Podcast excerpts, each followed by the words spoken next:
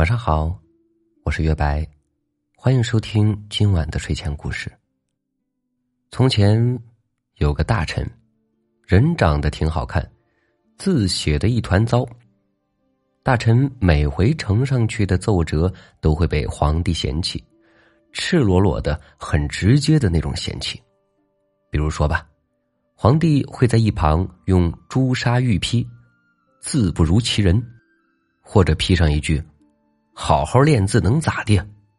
偶尔也批，朕真是想不通，你这字是怎么当上状元的？皇帝写的是行书，龙飞凤舞，一笔一画都带有气势，将一旁大臣歪歪斜斜的楷体小字更加衬托的惨不忍睹。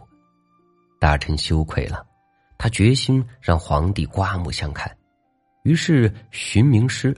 整了一套最上等的文房四宝，在书房里闭关了半个月。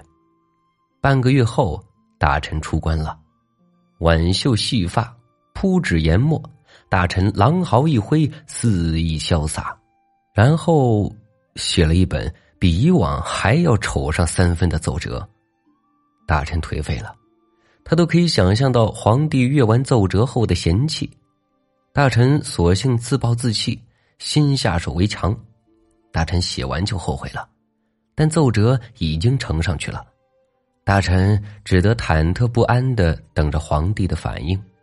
三天后，大臣的奏折被退回了府中，大臣诚惶诚恐的打开奏折，第一眼瞧见的是自己在奏折末尾写下的抱怨，臣也想不通，自己这字是怎么当上状元的。